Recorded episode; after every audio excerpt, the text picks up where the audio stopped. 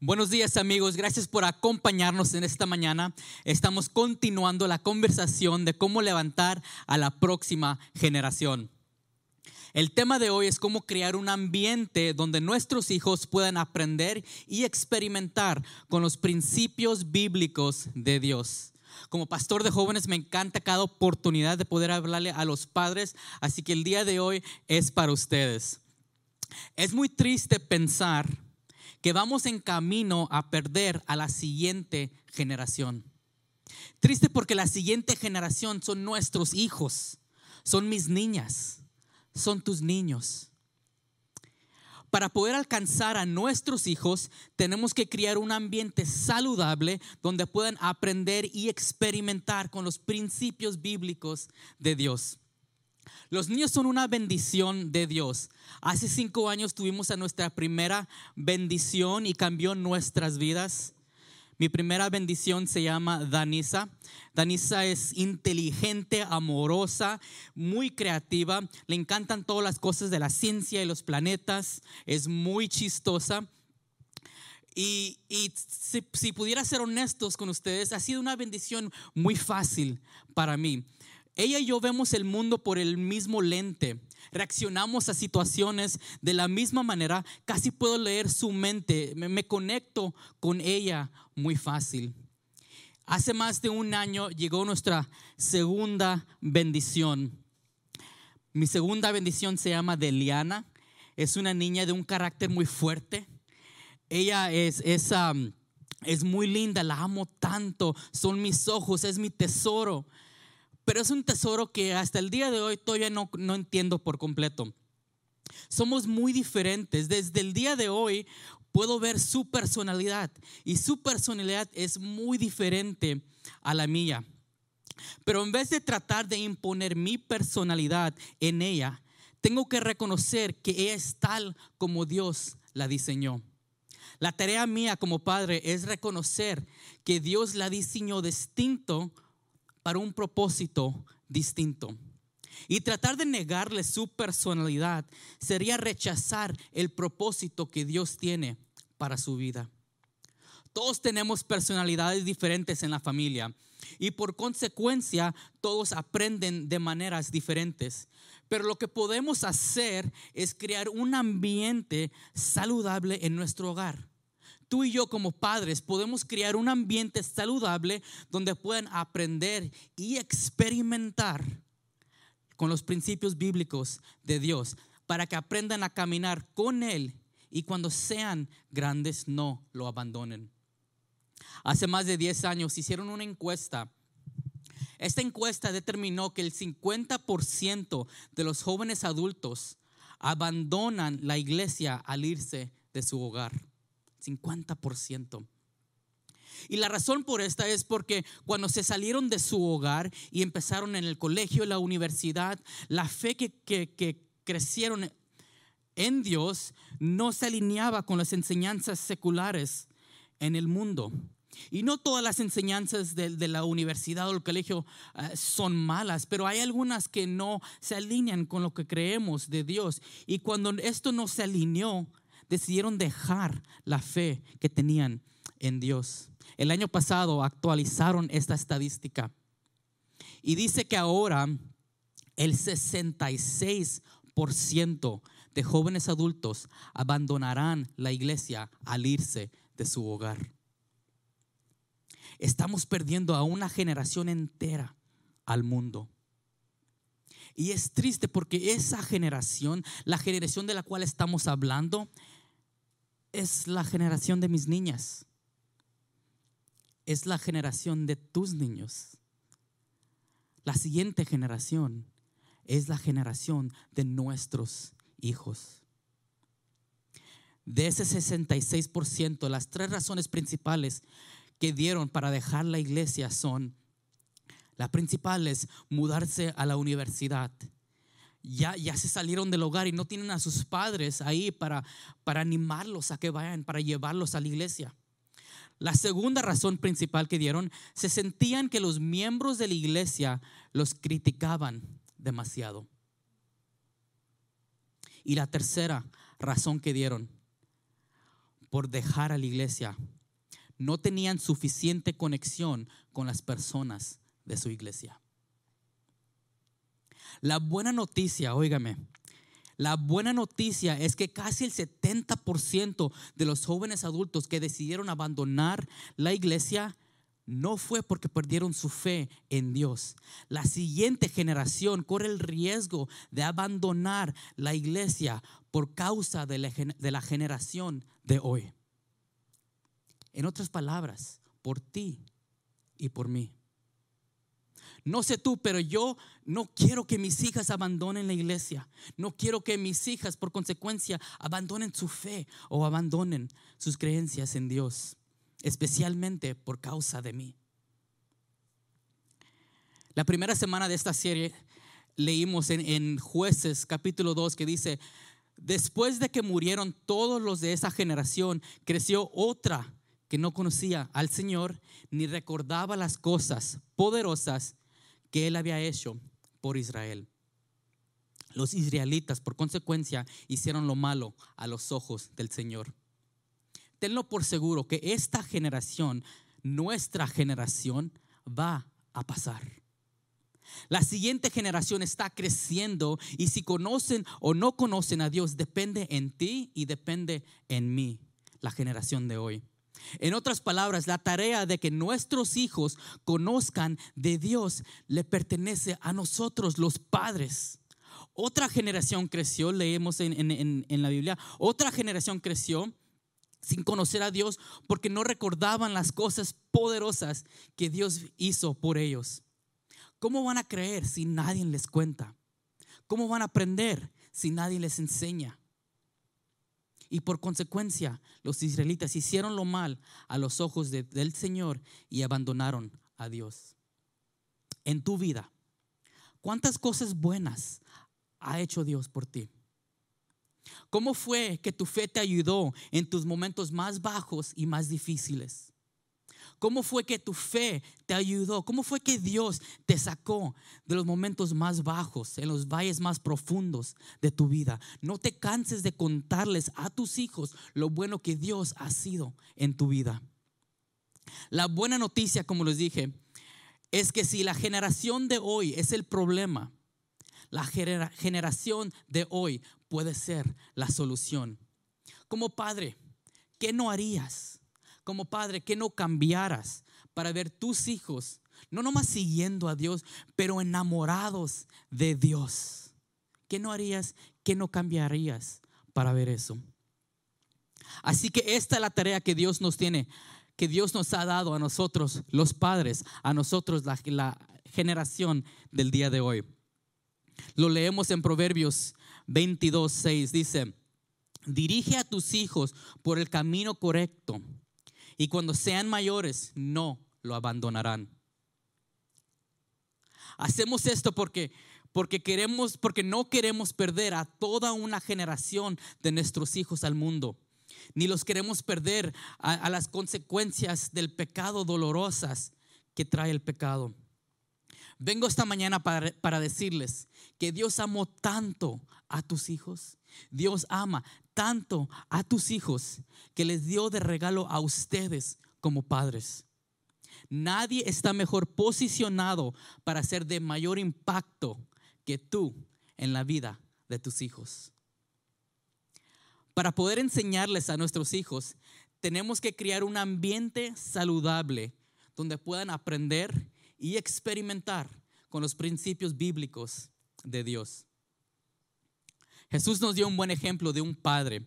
Jesús usó la historia del hijo pródigo para ilustrar a nuestro Dios como padre. Leemos la historia del padre amoroso, el padre que perdió a un hijo al mundo. Y se encuentra en, Lucas capítulo 15, la voy a leer súper rápidamente. Así que amárrense el cinturón y síganme.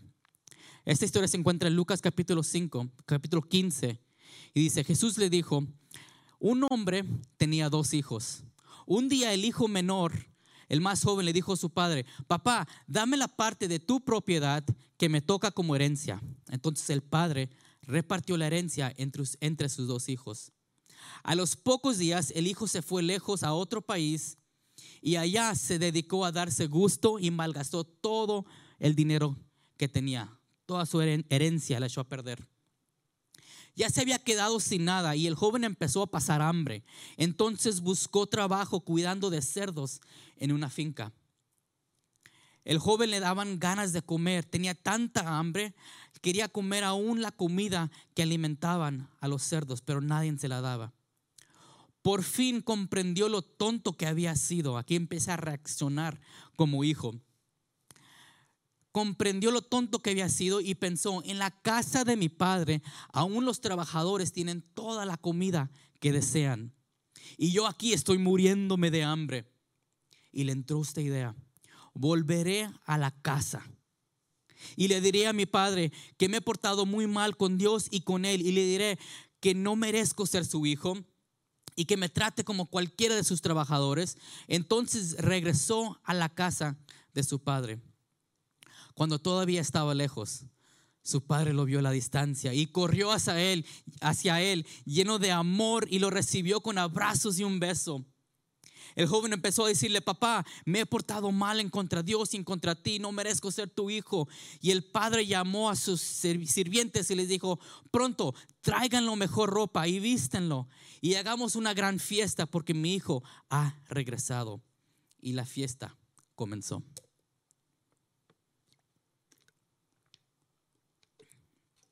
Me llama la atención el hecho de que aún el ejemplo que Jesús dio de nuestro Padre Celestial, el Padre Perfecto, tenía un hijo que perdió al mundo. Pero eventualmente este hijo regresó porque su padre creó un, un, ambiente saludable mientras él estuvo en casa, donde él pudo confiar en él durante aún sus momentos más bajos y difíciles. Así que en el día de hoy les traigo tres observaciones sobre el carácter del Padre que nosotros pudiéramos adoptar para poder ser la generación que enseña a nuestros hijos. Así que ahí les, va. La primera observación, para poder crear un ambiente saludable donde puedan aprender y experimentar con los principios bíblicos de Dios, tenemos que criar con el fin de soltar. Dice en el versículo 12, entonces el padre repartió la herencia entre sus dos hijos, le dio la salida a su hijo. Es natural y parte del diseño de Dios que nuestros hijos busquen su independencia en el momento y la edad apropiada. En otras palabras, o los vamos a soltar o se nos van a ir. Así que, ¿cómo los estás preparando a tus hijos para que un día salgan de tu hogar? ¿Qué cosas estás haciendo para prepararlos para que un día salgan del hogar? Podemos preparar a nuestros hijos con una fundación firme en la palabra de Dios para que en vez de mirar el día cuando salgan del hogar con tristeza, que pudiéramos verlo como una graduación, que nosotros como los padres pudiéramos no nomás soltar, sino enviar a nuestros hijos al mundo como adultos con una identidad firme, parada en Dios para transformar sus comunidades y sus familias.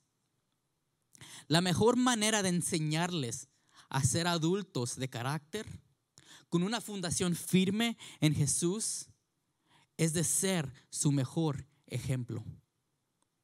Es importante que nuestros hijos miren y sean parte de nuestras vidas diarias. Es importante que nuestros hijos miren y sean parte aún de las decisiones que, nosotros tomamos y que nos puedan ver, ver, cómo manejamos las consecuencias de nuestras decisiones. Cada decisión trae una consecuencia o positiva o negativa. Todas las decisiones traen consecuencias y es importante que nos miren y aprendan de nosotros, que nosotros podamos modelear cómo tomar decisiones y manejar las consecuencias de nuestras decisiones es importante porque es más impactante lo que modeleas que lo que dices. Es más importante lo que tú modeleas como padre que lo que les dices. Así que si les quieres enseñar y debes enseñarles cómo leer la Biblia, la Biblia, no nomás le tienes que enseñar, sino se lo tienes que modelear. Ellos te tienen que ver a ti sentado leyendo tu Biblia. Es importante enseñarles cómo orar, cómo pasar tiempo con Dios, pero es más importante aún que ellos te vean a ti como padre orando y pasando tiempo con Dios. Lo describe el apóstol Pablo de esta manera en su carta a Tito, en el capítulo 2, 6 y 7. Dice, a los jóvenes recomiéndales que aprendan a controlar sus malos deseos. ¿Estamos de acuerdo que van a haber malos deseos? Recomiéndales que aprendan a controlar sus malos deseos. Tú mismo tienes que ser un buen ejemplo en todo.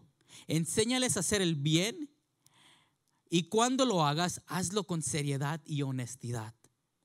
Es importante enseñarles a tus hijos cómo controlar sus malos deseos. Y para poder enseñarles cómo controlar sus malos deseos, tenemos que ser un buen ejemplo de cómo controlar esos malos deseos.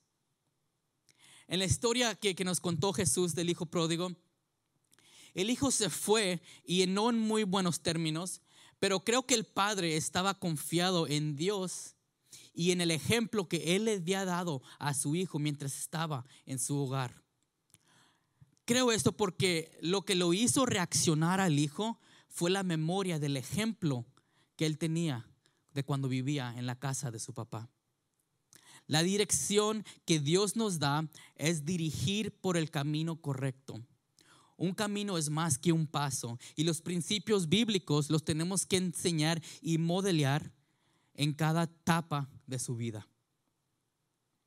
Así que la primera observación fue tenemos que criar con el fin de soltar. La segunda cosa que podemos hacer para crear un ambiente saludable es tenemos que criar un hogar que nutre. En el versículo 17 leemos, dice, el, dice el, el hijo, en la casa de mi padre aún los trabajadores tienen toda la comida que desean. Cuando él tenía tanta hambre, anhelaba estar en la casa de su padre porque había toda la comida todos deseaban. Como padres, nosotros, tú y yo, podemos crear un ambiente en nuestro hogar que puede nutrir o desnutrir a nuestros hijos. El hijo sabía que en la casa de su papá había toda la comida que deseaba. Así que tus hábitos como padre, tus acciones, tus palabras van a crear un ambiente en tu hogar que o va a nutrir o va a desnutrir la vida de tus hijos. Y los niños, nuestros hijos, tienen muy poco control sobre este ambiente. Dependen de nosotros para poder crear un hogar donde sus necesidades físicamente, emocionales y espirituales van a ser cumplidas. Un hogar que enriquece la vida de tus hijos requiere un, un ingrediente sumamente importante. Y este ingrediente es tú, eres tú. Los hijos en todas las etapas de su, de su, juventud requieren la presencia constante de sus padres. En día de hoy tenemos muchos padres físicamente presentes, pero emocionalmente ausentes. Podemos estar en el mismo cuarto y desconectados. Podemos estar en la misma mesa comiendo y desconectados. Tenemos que como padres estar constantemente conectados con nuestros hijos durante cada etapa de su vida. De acuerdo a la psicóloga Diana Baumrind, hay tres estilos principales de crianza que, se ven en, los, en, los, en los padres mientras están criando a sus hijos en su hogar. Los tres estilos principales es, um, el primero es padres autoritarios. Los padres autoritarios son inflexibles, exigentes y severos cuando se trata de controlar el comportamiento. Tienen muchas reglas, exigen la obediencia y la autoridad están a favor del castigo como forma de controlar el comportamiento de, sus hijos. Entonces, por consecuencia, esto produce a niños que tienden a ser irritables, aprensivos, temerosos, temperamentales, infelices, malhumorados, vulnerables al estrés y sin ganas de realizarse. La segunda estilo de, el segundo estilo de crianza principal que vemos son los padres permisivos. Estos padres son cariñosos, pero relajados de más. No establecen límites firmes. No controlan de cerca las actividades de sus hijos ni les exigen un comportamiento adecuado a la situación. Entonces los niños tienden a ser impulsivos, rebeldes, dominantes, agresivos, con un bajo autoestima, bajo autocontrol y con poca motivaciones para realizarse con éxito. Y la tercera, el balance de los dos, son los padres con autoridad.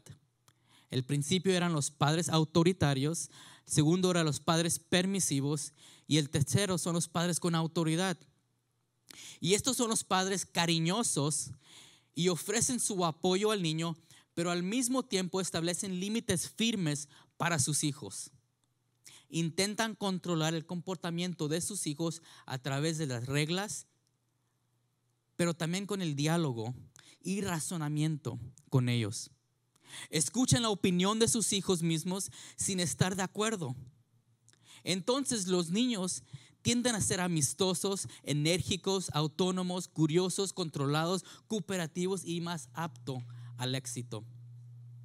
La Biblia describe el Padre con autoridad de esta manera. Lo vemos en Efesios 6, 4. Dice, padres, hagan, no hagan enojar a sus hijos con la forma en que los traten. Más bien, más bien críenlos con la disciplina e instrucción que proviene del Señor. Los padres con autoridad crean un ambiente que nutre, los padres con autoridad son cariñosos y a la vez firme. Los padres con autoridad no provocan a sus hijos, sino que los educan con disciplina y instrucción que viene de Dios. Así que tenemos que crear un hogar que nutre. Y la tercera observación para, poder crear un ambiente saludable, para que puedan aprender y experimentar con los principios bíblicos de Dios, tenemos que disciplinar con el perdón. La disciplina y el perdón van juntos. Cuando finalmente reaccionó el hijo que se había ido de su hogar, vemos en el versículo 18 que dice, volveré a mi casa llegó a la conclusión que lo mejor para él sería volver, a la casa de su padre. Van a haber ocasiones cuando tus hijos te van a, te van a desobedecer. Van a haber situaciones, ocasiones donde tus hijos te van a faltar el respeto, aún en público. Y te van a quedar mal. Y la disciplina es necesaria para la crianza de nuestros hijos. Dice en Proverbios 29, el 15, el 17, dice, disciplinar a un niño produce sabiduría. Corrige a tu hijo y vivirás tranquilo y satisfecho.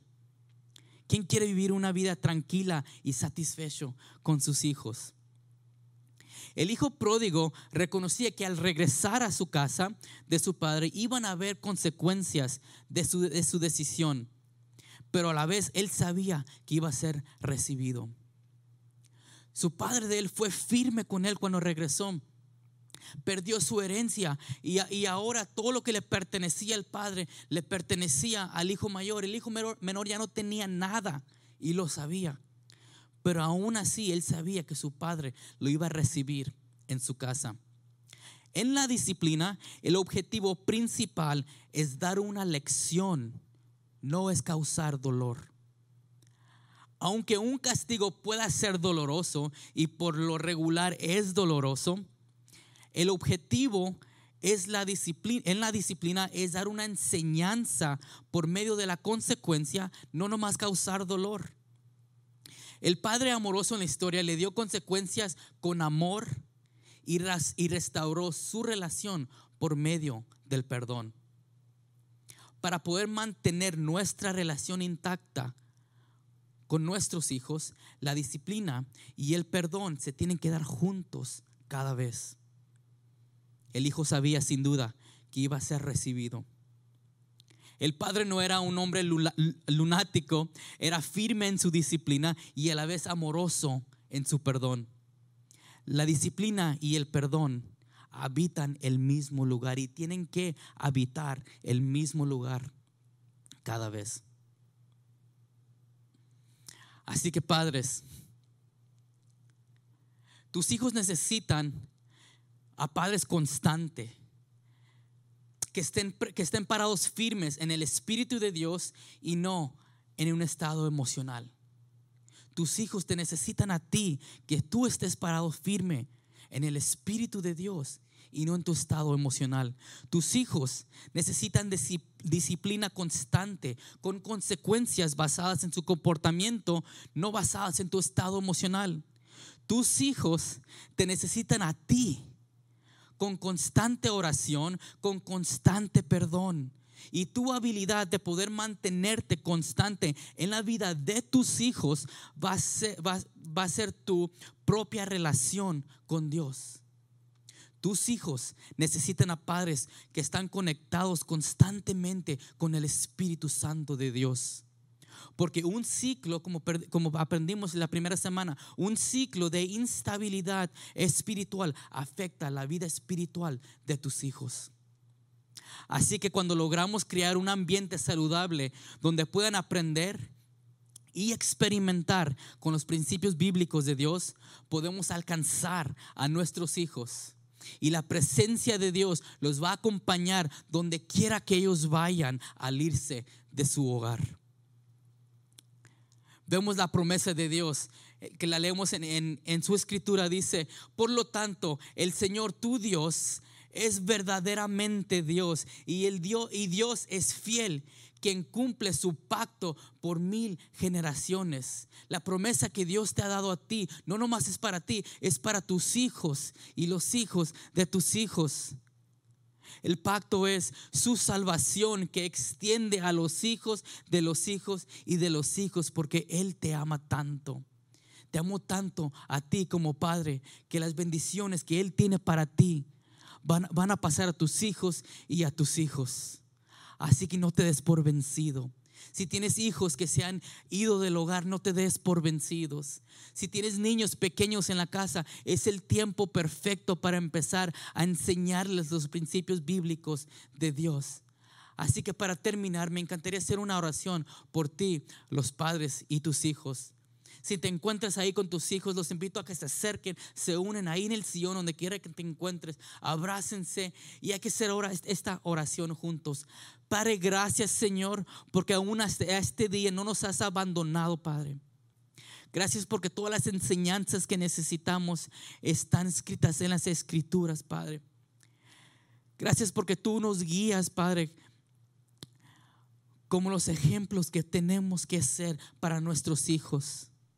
Gracias por tus promesas de salvación. Gracias por las bendiciones, Señor, que nos das a nosotros, que la podemos pasar a nuestros hijos, Señor.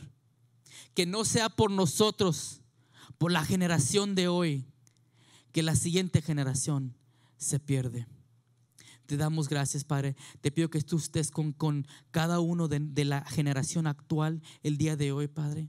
Que podamos amar a la siguiente generación, que tú nos puedas usar, Señor como instrumentos, Padre, para traer a la próxima generación a tus pies, que ellos puedan experimentar tu amor profundo y tu gracia profunda. Te damos gracias en el nombre de Jesús. Así como padres, ¿qué no harías? ¿Qué no cambiarías para ver tus hijos no nomás siguiendo a Dios, pero enamorados de Dios?